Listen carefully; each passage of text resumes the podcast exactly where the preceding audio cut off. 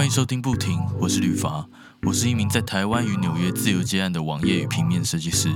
不停这个 podcast 邀请到各种自由工作者来分享他们的经验，欢迎到 Facebook 和 Instagram 上搜寻 b u t i n 点 c o，按赞留言和分享给身边的朋友，追踪第一手自由接案生活的资讯哦。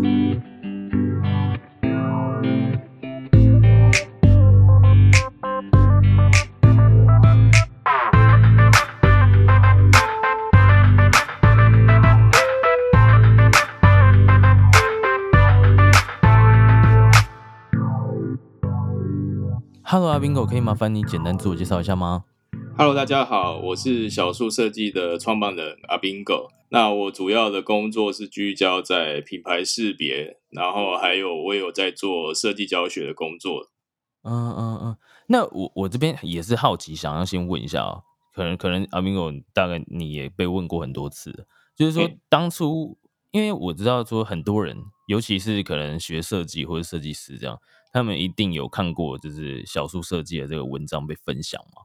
然后我觉得你 你你的东西比较，你的这个品牌比较不一样，就是说你除了在，因为一般可能做设计，例如说叉叉设计、叉叉设计，他们可能就是分享自己的案例，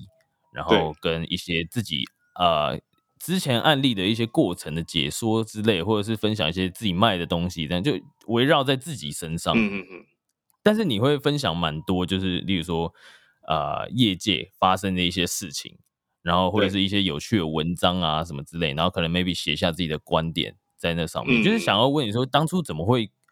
想到会会去这样子做呢？就可能像你讲，大家可能就是可能不管就是设计公司或设计师，可能大大部分都分享自己作品为主嘛。对，那可能就是说，当然毕竟大家一定是对设计就是很有热忱，然后才做设计嘛，大家一定是。很喜欢这件事情，但是就是像我自己，其实年轻的时候也是一样，就是可能满脑子只有设计这样子。嗯嗯嗯。那对，那可是就是渐渐的就觉得其实会有点疲乏了，然后而且会觉得说就是会有点卡关卡关那种感觉。那我就开始就是试着说去比较跟设计稍微有一点，也不能说完全没有关系啊，就是说。呃，稍微再再把眼光再移到别的地方上去。那其实我也就是蛮喜欢阅读了，然后所以就是看了很多不同种类的书籍。那有有些部分我在阅读这些书籍的时候，其实我觉得蛮有收获。那我就会想想办法，就是说看能不能试着把它跟我们设计师会遇到的一些工作上的一些情境去做一个结合。那我觉得这样。其实对大家来讲，也许也是有蛮有帮助、蛮有收获。就比如说，我有时候会去，就是会看一些，比如说跟一些商业或是一些理财相关的一些一些书籍。那可能里面就是可能会教你一些什么，比如说销售技巧啊，或者说或者说是一些呃，比如说理财相关、被动收入什么。那我觉得其实这些事情就是其实每个人都会遇到，因为就是只是只是每个人的职业不一样，但是其实我们。虽然我们做设计，其实我们很多时候其实也都是跟会跟商业有关系的。那对对，更何况说我们是自己在接案，接案那当然就是也是在做生意嘛，或者说是在建立自己的品牌。那这个当然也是息息相关。那我觉得就是说，因为我们我们可能在学习的过程中都比较专注在学怎么学什么怎么做设计这件事，可是比较少有人会去教我们关于比较。比较商业层面，或者说比较比较经济层面的东西，那我觉得，因为接案，它相对来讲就是，呃，当然就是你如果能能力够好，你其实你但接越多，你的钱收入越多嘛，其实是没有所谓的什么上限。但可是当然就是，毕竟时间还是有限。那还有就是相对其他工作，可能是一个收入比较不稳定的一个状态。那我觉得这样的话。也更有需要去学习一些跟，比如说跟理财或者甚至是投资的一些相关的一些知识。那这样子的话，就是会让自己的路可以走得更长久。这样子，嗯嗯，其实其实我觉得就是阿斌狗哥，你这样子做，其实有一个对我们来说有个很大的帮助。因为因为像我平时其实之前啦，也有尝试去看一些像就是你说的，就是可能比较商业理财的的书籍嘛，想要去学一下，例如说怎么销售啊，怎么怎么做业务啊这些的。对对对。可是他们可能就不会百分之百，因为毕竟他们不是行业设计的书籍。对对对对，所以但是如果如果说今天有一个角色，然后他把这些东西，因为在在还没有这个角色之前，我们要自己去想象说，如果是做设计的话。用这样子的书中的这个理论，我们应该要怎么样去实行？就要自己在那边更换这个脑中那边更换它的词啊，什么之类的。可是如果有人这样子去一套的解说，然后这样的介绍说，哎，如果站在设计者的角度，然后我们今天在接设计案的时候，该怎么运用这一套理论的时候，其实会帮助我们思考清楚很多，就直接省掉我们自己在那边乱想象，你知道吗？对对对，我的用意也是这样。其实就是，其实我知道，就是大家做设计都很忙，其实也没有什么时间去看书吧。我觉得，那那其实就是，我就帮你们省下这个功夫吧。那就像你讲那些，有时候有些，比如说比较商业书，它毕竟就是可能也是比较枯燥一点吧。那那我觉得，就是就像讲，可能也会觉得好像对自己跟自己没什么关系嘛。那可是我觉得也不是，也不是没有关系，只是说因为。书它是可能因为作者他的背景跟他的可能在论述的一些场景是跟我们的不是发生在我们的工作身上嘛，但是我想说，对对对，其实有很多他讲的我觉得还不错的地方，那我就想说，如果是我们在接案的时候，是不是也会遇到类似的状况？因为其实我们就是在卖我们的设计嘛，那当然是跟销售是跟业务有关了。那还有就是说，你你要怎么行销自己嘛？那这些其实全部它都是属于在，也是在这个商业的范畴里面，也不不一定纯粹就是说是在做创作或者做设计，它其实也是产产生的一个商业的行为啊。对，对啊，对啊，所以其实我们在学校通常也都不会教这些东西。都嘛是可能自己出来接，或者是开公司之后，才会开始去看这些东西，开始去思考这些东西。如果是甚至连在别人那边上班都不会想这些东西，所以 真的是对接案者是算蛮大的帮助。这样就是大家如果有空的话，可以去，你知道，应该大家都听过，就是没听过的也可以去搜寻一下这个小树设计，这个树木的树，这个没问题的，可以有很多的。谢谢谢谢。好，那阿明哥，我想问你一下，就是。那你当初又是什么什么情况下，怎么会跑出来自己自己接呢？自己接案哦，当然就是我也不是说一毕业就开始自己接案，就是我也是有先去就是设计公司上班嘛，先当过上班族一阵子。是对，那那以前就是说，其实有一个后来想要自己独立接案一个很大的原因，我觉得是在于说我想要就是拥有。可以完全属于自己的作品这样子，因为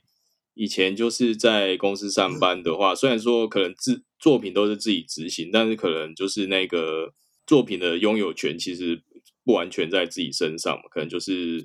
因为毕竟是受雇受雇在就是老板的在公司的底下嘛，那其实，在那个就是智慧财产权的这部分没有办法说很很大声的，就是去去说。这个作品然后就是完全属于你自己的这样子，对。那如果说我是自己接案的话，当然就没有这个问题嘛。那所以就是，其实当初有一个蛮蛮蛮大的一个一个因素，是因为这个。对，当当初我也有查过，就是我就想说，我我之前就有去查文章，就说，嗯，如果我今天在公司做，然后我用我的能力去做一个作品，但是好像有些文章会讲说，其实要小心，好像。可能要看清楚合约还是什么东西。他说很有有有很有很大的几率，那个你的作品可能是归公司的。那我就看完，其实觉得哦哇，这其实蛮不公平。对啊，其实呃呃，这其实有一些好像这个也是有一些争议啦。因为就是说，其实如果是智慧财产权，它好像在它原本规定是说，你当你这个作品完成之后，你你就拥有这个著作的人格权嘛。对。那那可是说，可是这个就是，呃，一般有的说法是说，如果你没有跟公司特别签约的话，你还是拥有这个人格权呐。那但是我觉得这个就是还是有争议，因为我也不是什么法律专家，但是我就像你一样，我也有去查过，就是就是看起来好像是说，你如果没有特别签约的话，其实你是有这个人格权。可是毕竟就是说，我们是受雇在别人。就是当别人的员工上班嘛，所以其实我们还是有使用到公司的资源啊，或者什么的，所以其实也好像虽然说有可能说你像你讲的，可能在某些法律上他可能是站住脚，可是可能在他也可以去用别的层面去，好像也是可以去反驳这一点之类的。其其实我也不是很清楚，但是就是嗯，我觉得这个也是要看你跟公司的关关系好不好吧。对啊，他可能也会也会可以搬出来讲说，站在另外一个角度啊，也可以说，那你你自己你这个工作者，你是我员工，那你是我品牌旗下的，你是我这家公司旗下，然后我就是中意你，然后你可能出出东西的时候，可能也是代表我们公司的什么之类，就很复杂啦。反正就是，毕竟就算说是就法律层面，如果说是可以的话，但是有可能就是你讲话也。没办法大声嘛，就是没，就是你可能对外你还是人家还是会觉得说，哎，你是某某公司的下面的设计师嘛，你不会不会说就是呃会记忆你说你是某某设计师这种这种感觉吧？嗯，对对，一定有这种 emoji 的。好，那那 Bingo，你这样刚开始的时候想要问你哦，就是你这样出来接之后，那你那个时候又是怎么去找到案子的？就是有没有做一些什么事情，或者是？一开始的话，真的也是没有什么案源呐，当然就是，嗯，也是有去尝试过那种数字银行那种外包网，呃呃，那很多人一开始没没案子 没有办法，但是那个那个大家都知道，就是销价竞争的案，就是金额很低嘛，所以其实后来也后来渐渐有累积自己客户，当然就没有再使用那个那个平台了。那当然一开始什么都没有的话，当然是先先求有，再再求好嘛。所以其实也有从上面也是有，也也是有没合到一些案子，然后再慢慢从那边就是在再慢慢去，可能就是经由客户转介绍，或者说是就是慢，其实就是一个累积啦。就是但一开始一定是比较没有客户，到后面至少会你做多也会有一些老客户会再回来再找你嘛。对，那那你在同时再开发一些新的客户，这样那就会比较。稍微就是稳一点这样，对我我当时其实也是刚开始，因为我也是那种零人脉那种，然后就跑出来突然突然自己接的那种，就是比较比较辛苦啦。然后也是一样在那边找数字网，然后发现说，其实数字网其实对刚开始的这个，我觉得就只能当练习。但是它当练习之后还有一个好处，就是说你至少有一点收入，就不会让你饿肚子这样子。就是看你接一接，虽然说你可能会。很干啊，就可能觉得说，哦，可能是客户怎么这样子，然后钱付那么少啊？对啊，对啊，但是但是就是怎么讲？我觉得对那个来说也是一个练习，然后再加上说，因为呃，就是刚刚出来嘛，那你可能也是需要这一些，我我这样讲不知道好不好？就是来帮你的生活的这个生活费铺底啦。那你同时再去，可能就像阿斌跟你讲的，就是说开发更多客户，或是。多去社交啊，或者是想想找到自己的方法，然后去接触更好一点的可能客户来源之类的，就是那个时间其实是还 OK 的，在其实它是拿来铺底很好的一个方式啊。对，其实这那个只是一开始啦，相信就是应应该很多设计师一开始也是有，毕竟要付账单嘛，对不对？就是对啊，就像你讲，那还有就是，我觉得一个很重要是累积作品啊，就是说你你。但你可以去做一些什么 side project，然后自己去做一些什么假的专案，也可以去累积作。但是，但是你如果它是真正的发生商业啊，当然是更有说服力，因为表示你说服客户，然后产生这样的成果嘛。那其实我自己会发现说，当自己作品累积到一个一个数量的时候，其实就比较不用去担心所谓的案源的部分了。嗯，因为到后来的时候，其实。人家会透过作作品来主动来来找你，是就比较不用自己再去再去找案子这样。那当然那个是一开始的确会比较辛苦，就是会会就是去想办法，就是去看找就先求有再求好嘛。那后面的话，我觉得就是你当你累积到除了累积一定的作品之外，其实你也累在这个业界，其实你也累积了一些商誉了嘛。就是可能有比较多人跟你合作过。可能会比较知道说你这个人的评价嘛，就如果说大家都没跟你合作过，但我们无从知道说跟你合作的这个过程大概是怎么样，放不放心跟你合作。那但你合作的人多了，其实就多了一些人可能帮你背书之类的，那其实你也会也会比较比较顺一点，对啊。是像刚刚阿斌哥你讲，就是说在累积一些作品，就是足够的作品之后，其实也不太需要担心那个案源的部分。这个我其实感同身受，但是他他其实蛮蛮悬的。就是如果刚开始的时候，我真的完全没有想没有办法想象，就是说，哎，以后可能会有有人看到我的作品，然后跑来寄信给我，你知道吗？真真的没办法想象，对啊，对啊，对啊。然后有一天突然有人寄信给我，对啊，很菜的时候，就是他就烦恼说不知道下个案在。那后来甚至我们还可以挑案子，有没有？就觉得是好像蛮神奇的哈。对，这蛮神奇的。到现在就是有一些太低价的案子，然后我就可以就是婉拒，但是没我从来没有想过，我有一天可以婉拒别人。嗯，我觉得那个就是代表有成长嘛，自己有有成有选择的空间呢。是啊，是啊，是啊，所以就是。我觉得前面就是真的就是撑下去啊，那真的真的到一个时机之后，自己越来越熟练的时候，哎，但是我我我也好奇，我觉得，呃，阿斌哥，你觉得会不会跟你这个小树设计的这个经营也有关系啊？就是好像你在同时分享文章的时候，同时也可以一直把自己的案例给推出去，然后让更多人看到这样。其实我写这个文章，我当初本来用意其实是在推广我的线上课程啊。所以我的目标族群应该是比较像是就是想要学习品牌设计设计师，可能比较有机会会想要来看这样的文章。我本来以为是这样的，但是的确也像讲，就是其实好像也有一些客户有表示过，他们有看过我的文章的某些文章，然后也蛮认同我其中讲的一些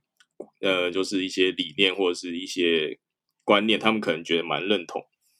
那所以，所以就是也也有也有也是有因为这样子也是有吸引到一些客户是没有错，那这个也是的确也是比较意料之外，因为我本来设定是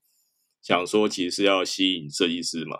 是那其实有的有的客户他也是会去也是会去看看这个东西，他也不一定说是只看作品，或者说但可能。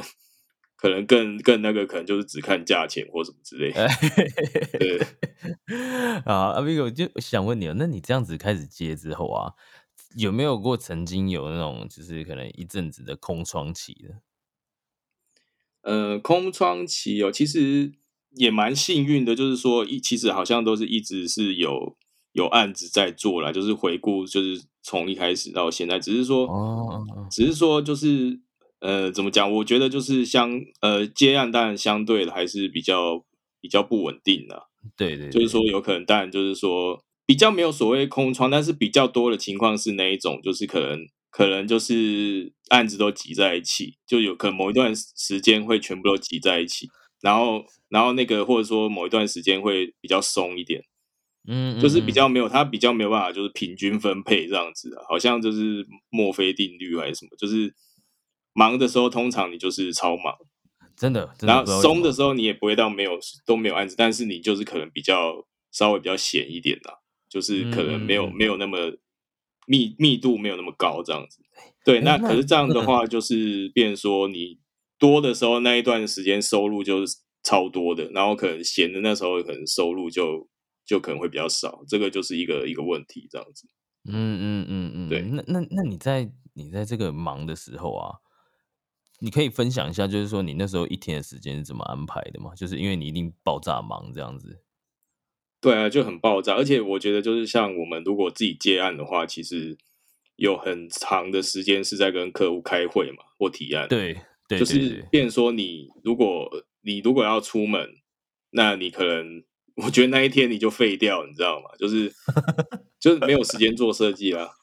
嗯，那就变说就只能晚上。或者说是假日，假日去补平常进度啊，就变这样。对对，嗯，就是变说忙的时候，可能就是六日都没在休息的了。是，但也不是，我觉得那个忙也不是说案子真的多到哪，因为毕竟一个人能承接的数量，但还是有有一个上限，而毕竟你只有一个人嘛。对，时间有限的。对，也没有分身可以帮你做啊。但嗯，你还是会有自己的一个。每个人可能不一样，可能会自己的一个限度在嘛。那只是说，就是我觉得忙的时候，就是那种就是比较没有休息的的时间这样子。嗯嗯嗯，就是可能没办法有什么休闲活动啦之类的。就是对对对，然后可能可能就是这样。对，那可是我觉得那样也蛮就是不健康，就是变成说你除了吃饭睡觉以外都在工作了。对啊对啊，我有经历过，就是很忙很忙，然后。可是这个这个时候的话，其实有也有也会有一些时间，其实就是要等待客户回复啊，就可能提案过后，然后是修改过后，然后回去，然后他可能客户也很忙啊之类，要做一些事情，然后可能一修改，可能就要等个几数天这样子。对，但你如果案子多的话，你可能就是这个你等他回复时间，你就开始在做别的嘛，你就是同同时进行这样子。对啊，就也不会说在那边等啊，就是如果你。很忙的时候，你也是，其实这样你忙的时候也好，这样他们就可以不用来吵你一阵子嘛，就可以去对啊，赶快去处理别的。对，对啊，对啊，是是这样子，没错。对，哎，那我这边想要好奇哦，就是说，阿 Pico，你这样子现在这样子经营嘛，目前还是一个人吗？我目前算是一人公司，然后偶尔偶尔会跟一些外部的伙伴一起组队打怪这样子。就忙不过来的时候，对，了解了解，案子很多。好，这边想问你一下，就是说现在这个小树设计啊，就是自己的这样子的经营啊，那有没有想过，例如说可能未来几年，可能三年五年，有想要进入到什么更不一样的阶段吗？哦，大家都好像很喜欢问问这个，哦，真的吗？就是 因为我每一集都会问啊。哦，没有，我不是说。你这边我是说，好像很多那种，就以前也是有有人反问的时候，很喜欢问说：“哎，你以后的未来的目标啊，或者是什么什么之类的。”对啊，对啊，应该大家都蛮好奇的。哦，可是其实说真的，也没有说特别去设定什么目标。哎，就是以前的我会啦，就是我可能会很执着于说，就是一定要干嘛干嘛。可是。可是我就是可能最近就比较那个那个那个叫什么，就比较佛系一点吧。嗯，就是佛系些。嗯，就是诶，如果真要讲说，呃，我是呃希望就是说可以就是让，因为刚刚有提到嘛，就是接案接案，他就是可能可能收入其实会比较不稳定。那其实我现在就是有有慢慢，啊，我这样讲好，就是说我们我们比如说我们。一般的商业模式，商但商业模式有很多种，但我们就把它分为最大的两大类，就是一个就是服务嘛，一个是产品嘛。是是。那像我们接案的话，就属于服务啊。对。那服务就是你可能每次都是客制化，都要做不一样东西嘛，不一样客户都要做不一样东西，那你每次都要再从头到尾再乱一遍嘛。对。那那产品的话，就是当然就是你去开发一个产品啊，或者说。呃，你只要可能研发出来，那它可能就是可以卖给很多人嘛。一样的东西可能可以卖给很多人。对，那那在过去的话，接案它就是属于服务。那我是想要有点在增加产品，所谓产品这个属性的比例啊。嗯嗯，那当然，那当然就是说，我现在目前可以先延伸出来，就是线上课程嘛。嗯，像我已经做一个线上课程。那我现在又开始准备要做第二个线上课程，这个是，这就是今年呃算是比较近的，会会会做一个计划了，就是在在打造第二个新的线上课程，这样是是，对，那那就是对啊，或者像吕凡，你就是也有一些，就是除了 p a r k e t 你还有你我看的网站，我又觉得蛮好，就是一般我们我们设计师可能就只有作品集网站嘛。对可是你你在首页里面就就有分为你的设计服务，还有你的其他的一些产品，或是嗯嗯对其他延伸的一些一些商业模式这样嘛？那我觉得这样就还还蛮不错的。就是除了接案以外，其实我们还可以去思考说，作为设计这个专长，还可以怎么样利用这个专长去延伸出其他的产品。对对对，因为我其实也在思考，就是说。因为像像阿斌哥你说的一样，就是大家都已经可以感受到，就是说案子这个东西，呃，有时候很多，有时候很少。那有时候真的如果很倒霉的话，就是有时候甚至没有。对，啊，没有的时候，其实就会超级崩溃紧张，就觉得啊，怎么两个月没来收入，当然是不行的，对啊。对啊，对啊，那其实就像你说的，就是在制作自己用自己的这个能力去制作一些产品的时候，我觉得其实它是一个有机会让你在没有案子的时候还可以有一些收入的一个方式。因为我有看过其他设计师有这样子，他做一个自己的品牌，然后开始用他的一些创意或者是插画啊之类，然后去制作一些商品印出来，例如说什么呃帆布袋啊，或者包包、T 恤啊什么东西的。其实虽然说价格也不高，但是至少你会觉得说。你 maybe 可以有另外一些方式去得到一些收入，然后也是靠自己的这个专长的能力，那自己也比较不会说，哎，我还要去找个工作来兼职一下啊，什么之类的，这样。对啊，所以我就在想，对，嗯，所以你你还有要再增加什么新的产品吗？我其实也还在思考，但我有在想，这个 podcast 可不可以跟一些一些平台，就是跟可能也跟自由业有关的东西，可能去。谈赞助之类的，然后其实有在这样想，对。但是如果说开发产品的话，其实这条路我想，但是还没有思考到要用什么方式去做这样。对对，就是其实不用想的太复杂了，就是像可能先从自己可以做的去去着手，就是因为你如果真的要去开发什么产品，有的你也是要砸钱嘛，就是对呀对呀，对。那那像我的话，就是这种就是比较属于像是知识变现的一个部分了。就现在我会在想这个，对，就大家现在讲的嘛，就是知识变现这样。那那这个就这个就是说，我们其实做设计，它本身其实就是一种知识工作者嘛。那过去我们是透过接案来变现嘛？那其实我们也不一定要透过接案来变现，我们可以利用我们的设计的知识，比如说像我是透过教学，嗯，那就变成只是换一个形式嘛，就是但是我还是可以把这个知识。去就是利用这个知识去让有需要的人去帮助他们。过去是帮助客户嘛，那现在可能就帮助一些想要学习的设计师，只是那个 TA 不一样而已嘛。对啊，对啊。转换一个形式，那你也有其他的一个收入的管道。我觉得这样就是，就像你讲，确保自己比会比较有一些，就是有点好像鸡蛋不要放在同一个篮子里那种感觉了。对，不会全破。对啊，其实其实如果真的要做，可能像知识变现这个东西的话，我觉得我应该也会从这个可能自由接案这一方面来下手吧。我我有在思考这件事情，因为因为毕竟听了这么多人的，就是分享他们的经验分享，一定有非常多的方式，其实想要分享给大家，只是需要一点时间去整理，因为这资讯量实在太大了。就是当然要卖钱的话，当然就是真的要是。能让人得到收获的那种，所以还是需要花时间，对吧？哎，那那这样子的话，Bingo，你可以介绍一下你的课程吗？课程哦，呃，要介绍之前还是新的？现有的哈，然后等一下也介绍一下新的。现有的话，就是现在如果大家就是大家应该知道，我们国内的那个线上课程的平台嘛，就是可能大家最常听到就是 Uta 跟好好嘛。对对。那我之前是在 Uta。就是有开设一堂叫做名字有点长，呃，这一堂都有点忘记，没有就是，呃，它名字叫做从设计到沟通品牌识别设计业界实务学，我也不知道为什么他取这么长的名字。好，没关系，这 可能比较容易被搜寻到。对，你就反正就是，或者是去优塔就打品牌识别吧，就是可能应该就会有。那那这个课的话，就是因为我自己主要的那个接案比较大的比例都是在做品牌识别啦，也是自己比较擅长就是可能有的设计师他比较擅长，比如说书籍啊或者唱片什么的。对对对。那我我自己是比较擅长就是品牌识别、品牌设计这部分，所以我觉得就是可以去分享一些经验。那我的这一堂课就是现在其实它。就是卖的也还不错。那目前哇，目前我我今天进来看是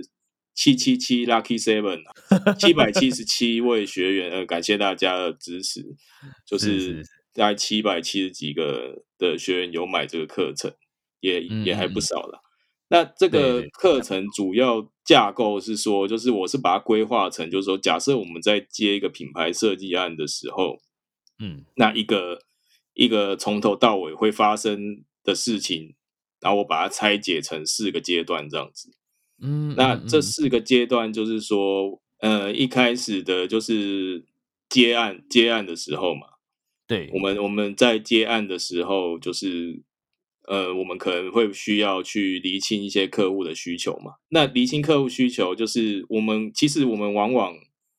比如说你的设计会被打枪，通常都是你不够了解客户的需求才会发生这样状况。所以如果你在设计之前就可以先厘厘清或是梳理一些客户他的需要解决问题或者他的需求，那其实你的那个提案成功几率就会增加蛮多的。这样，那对对对，那在这边我是透过一些比较科学的方式，就是说，可能有的人会觉得设计好像是蛮主观的，或者说它是一种。就是比较美学方面的，其实我觉得某部分它是蛮理性的，尤其是在品牌设计工作，它其实是理性兼具感性的。但在设计的时候，你可能还是需要一些感性的成分，但是在跟客户沟通的时候，它还是算是蛮理性。对，那我这边就是有分享一些比较科学方法，就是比如说怎么跟客户做反弹啊，然后或者说是一些怎么样。去决定一些品牌的调性，然后也有一些比较比较工具跟方法论的一些东西跟大家分享。嗯，那在接案阶段，接下来就是要设计嘛。对，那设计这这边就比较会牵涉到一些，像是一些比较视觉语言的一些，就是像说呃，比如说造型原理啊、色彩心理学啊、字体与编排啊什么等等，就是一些你必须要懂的一些设计的。一些基本要素，然后还有就是说，嗯，怎么样去发想一个品牌识别？你要怎么样去发想一个 logo？然后怎么样就是说，把你的概念转化成图像，把那个抽象概念具象化这样子。然后还有就是说，你做完 logo 之后，会做一些延伸的应用，那要怎么设计之类的？就是那这个部分就是设计阶段。那那设计完之后，就是我们要提案嘛。那所以第三个阶段就是来到提案阶段会产生的一些 know how，就是可能会大家比较有疑虑的部分，可能就是说，比如说简报要怎么呈现啊，怎么样跟客户去开会，怎么样沟通，那怎么样可以提升提案的成功率，像这样子的一些比较跟沟通层面。所以我的我的标题是从设计到沟通嘛。所以就是不只是做设计，还要会沟通这样。那最后的时候，就是你提案通过的时候，就会来到你执行的阶段嘛。那执行的时候，可能你就会产生一些，比如说跟印刷有关，或者说你要怎么样去规范你的品牌识别的这些一些美美嘎嘎这样。那这边，所以它就是一个蛮流蛮完整的一个工作的流程。就像我们在接一个案子，从头到尾可能会产生的一些。场景里面可能需要的 know how，那就完整的都交给你。然后后来就觉得说，为什么我那时候就怎么就是，我觉得这堂课真是 CP 值超高的，就什么都交给你。对啊，对啊，对啊。这这堂课刚刚这样子听下来，其实蛮适合那种可能平面设计师或者是可能刚毕业的学生，开始想要累积自己作品，然后或者是说。对自己的这个能力稍微还是想觉得说有一些疑虑，就是不确定说自己这样做对不对，或者是这个方式够不够流顺啊之类。因为很多平面设计师，我觉得大家一定会去做到的东西，基本上品牌识别多少都会遇到，一个 logo 都好，对不对？就是最常被人家问说：“哎，可以帮我做一个 logo？” 对，可以帮我简简，可以帮我简单画一个 logo 吗？这样子。对啊，对啊，对啊，那这这这堂课可能基本上就可以教你说，哎，你你哪怕你知道说这些流程之后，你都可以跟人家解释说，为什么你的价格是呃这个数目，然后不是说可能业主提到那比较低的数目这样子，那你可以告诉他说，这中间你会做什么，这样也是一个帮助。那真的你在实行的时候，你也可以很有条理的。去把每一步给做好，哪怕是你在执行前，像这个阿斌哥他有讲，就是说你在开始之前啊，提案啊，怎么样去沟通啊，这些的课都在包含在课程里面，所以其实这这堂课应该也是蛮划算的，就是对这个平面设计师来说，应该大家都如果说对自己的能力。希望再增强一点的话，我觉得大家都可以去有兴趣，就是去查一下这个课程，看一下它的简介之类。然后刚刚阿斌哥也有介绍过哦，我忘记那个准备一个折扣码什么之类，可以回馈给听众。我们我们之后再公再公布那个方式好了。没问题，没问题。那那这这个课程的连接，我会把它放在呃这一这一集的文章里面，在不停的网站，然后就是这一集的文章里面，大家如点进去之后，可以看到这一集的介绍，跟最下面我会放上一些这个阿 bingo 它的连接，还有小树设计的连接，然后还有就是它的课程的连接，如果有需要的话，大家可以点进去看一下。那接下来就是说，还有一门正在准备的课程，也可以稍微介绍一下吗？其实是有点像是刚说这个课程在在延伸出来，就是说我的第二门课呢是跟好好合作，然后它会是跟印刷有关的，就是印刷有刷有关的课程。那当然我们在前一堂课其实有只有稍微带到一点印刷的部分，那我是想要再把它再做的更再更深一点。那是是，那当然就是因为坊间其实。也有一些就是印刷的的那个线上课程嘛，然后他们是比较专业的那个印刷公司所开设的课程。那我这边的话，就是也是当然也是想跟他们做一个区隔，就是说我这边是以比较说是以不是在探讨纯粹印刷印就是印刷学理或是什么，就是比较是说是应用层面，就是因为毕竟印刷。印刷学问当然是很大，但是我觉得我们设计师其实要懂的，其实就是要怎么应用，怎么怎么应用这个印刷在我们的案子里面嘛。所以，对比较会是注重在应用的层层层面。是，那我我会是以因为我自己专长品牌识别嘛，会是比较以品牌识别的视角去切入，说，因为刚好提到说我们做品牌识别可能会有一些延伸的应用物嘛，就是可能你你做完 logo 以后。你会有一些很多延伸的东西嘛，比如说什么名片啊、信封啊，或者一些什么包装啊、提袋啊，什么，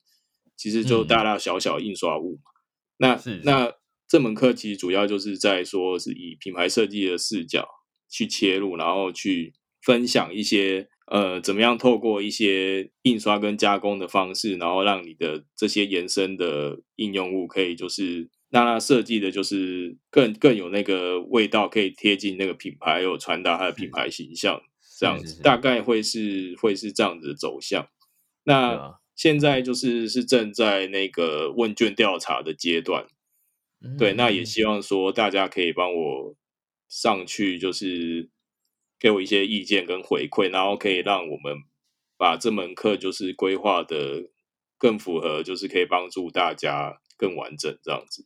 是，那那个这个这个投票这个连接是在小树设计的粉砖吗？哦，其实我还没有公开啊，就是因为这也是这一两天才开始。那我也是可能也是这一两天会会把放在那个粉丝团上面，这样那个问卷的链接。对对，那大家如果有有兴趣，觉得就是就是说，哎，可能自己需要的话，也可以去小树设计那边的他的那个 Facebook 的粉丝专业，然后去看一下，然后顺便投个票。然后可能这个课程出来会更符合大家需要的这个需求，这样子。好，那那那那就是最后那就先感谢这个阿宾狗啊，就是因为我也是突然冒昧的，就是去私讯小书设计的这个这个这个讯息，然后就说，哎，不知道愿不愿意阿明哥愿不愿意来，就是分享一下你的经历跟你的小书设计的这个可能开始到中间的这个过程嘛。我刚刚原本要讲开始到结束？然后我想说 结束不还没正在进行。对对对对，然后也不会有不会有结束啊，所以我就讲说开始到现在的 过程。OK，差点讲错话。